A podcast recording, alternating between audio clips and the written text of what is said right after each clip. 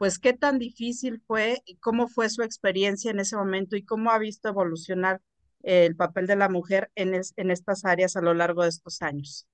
Pues mire, en el mundo académico ninguno. Yo siempre fui respetada, eh, en fin, nunca tuve problema.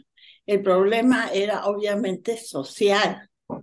O sea, las familias, en fin, decían que las mujeres no, no podían hacer esto.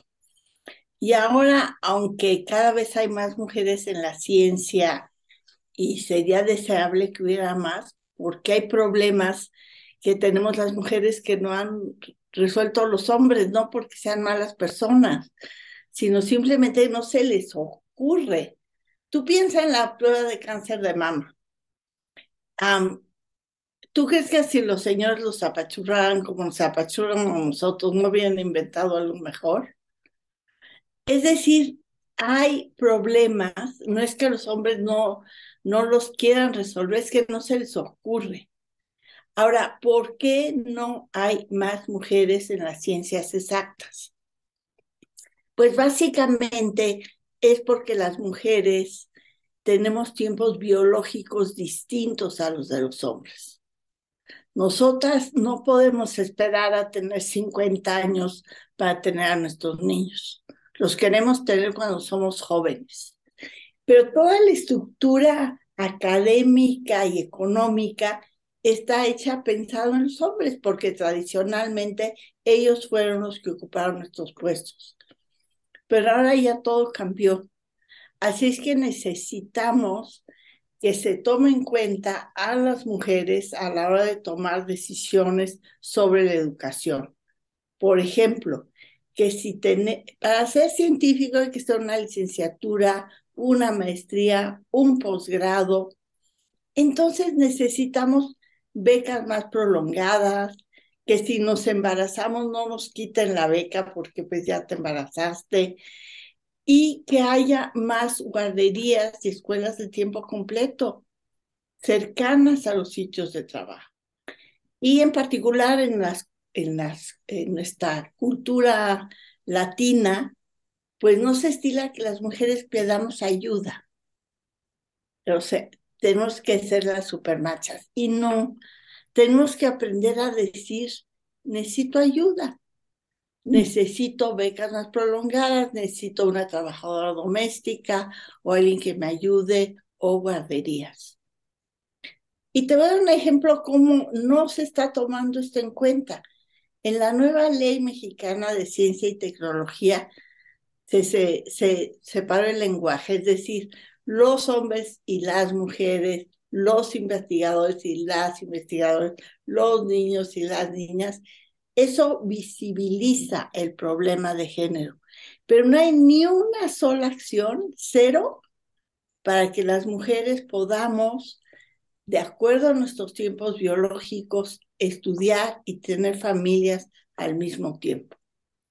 Así es que es un problema de justicia social tenemos que cambiar la manera de educar a las chicas para que puedan incorporarse al mundo de la ciencia y como pensamos diferente, enriquecemos mucho más el conocimiento de la humanidad. Estos grupos multidisciplinarios son los que están avanzando el conocimiento de maneras vertiginosas, es decir, no somos prescindibles, somos necesarias pero necesitamos las condiciones para podernos incorporar al mundo laboral en todas las áreas del conocimiento. Es decir, la mujer ha incursionado más en, estas áreas exactas, pero con, con obstáculos, ¿no? Porque tiene que, aparte, ver si, si va a tener hijos, si no va a tener hijos. Es decir, como, lo como se hace también en otras carreras, por cierto, ¿no? No necesariamente solo en la ciencia. Claro, y eso es injusto. O sea, un señor sí puede tener hijos, a las mayores nosotras no. Además, en nuestra cultura se estila que las mujeres sean las que se ocupan de los niños.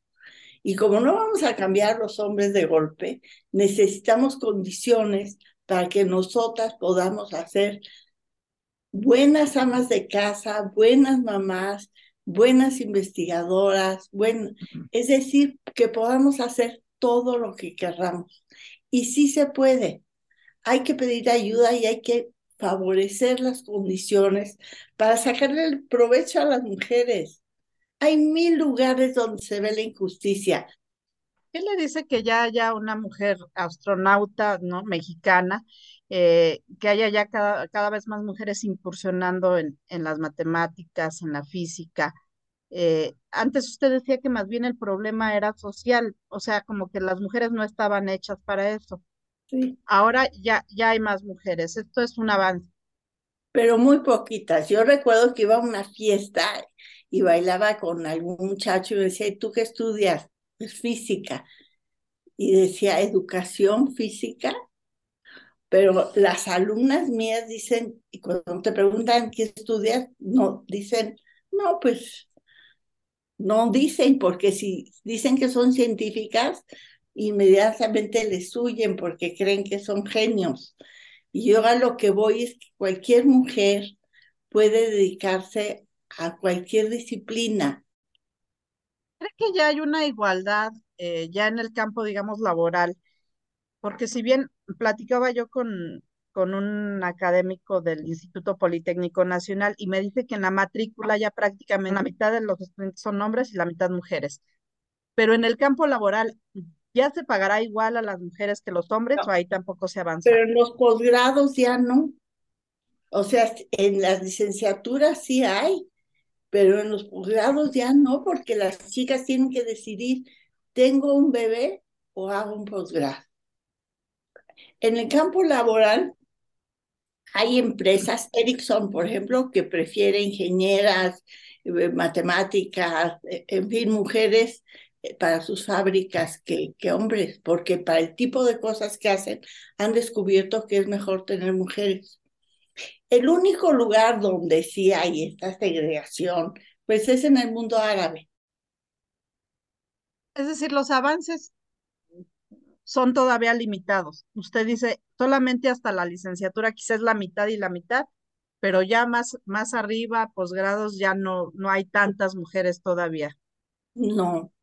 Y en algunos casos, algunas reciben acoso, acoso. Esa es la realidad. Lo cual, pues, es francamente lamentable. ¿Cómo qué mensaje les daría a las mujeres que están como indecisas en dedicarse o no a, a las ciencias exactas? A las chicas que están en duda, que se lancen, pero que pidan ayuda, que no tienen nada de mal, que si deciden tener hijos mientras están estudiando, que pidan ayuda y que sí pueden tener vidas plenas, pueden tener, ser buenas esposas, buenas mamás y además tener, estudiar y tener una vida pues interesante. Y que hacen falta, hacen falta mujeres en la ciencia. Y hay trabajo para científicas, tecnólogas, ingenieras, matemáticas, especialistas en cómputo. Si no en México, en el mundo. El mundo se está tecnológico, el mundo está avanzando en la tecnología muy rápidamente. México es uno de los principales importadores de robots del mundo. Así es que necesitamos personas que se dediquen a esas disciplinas. Muy bien, Julieta. Pues muchas gracias.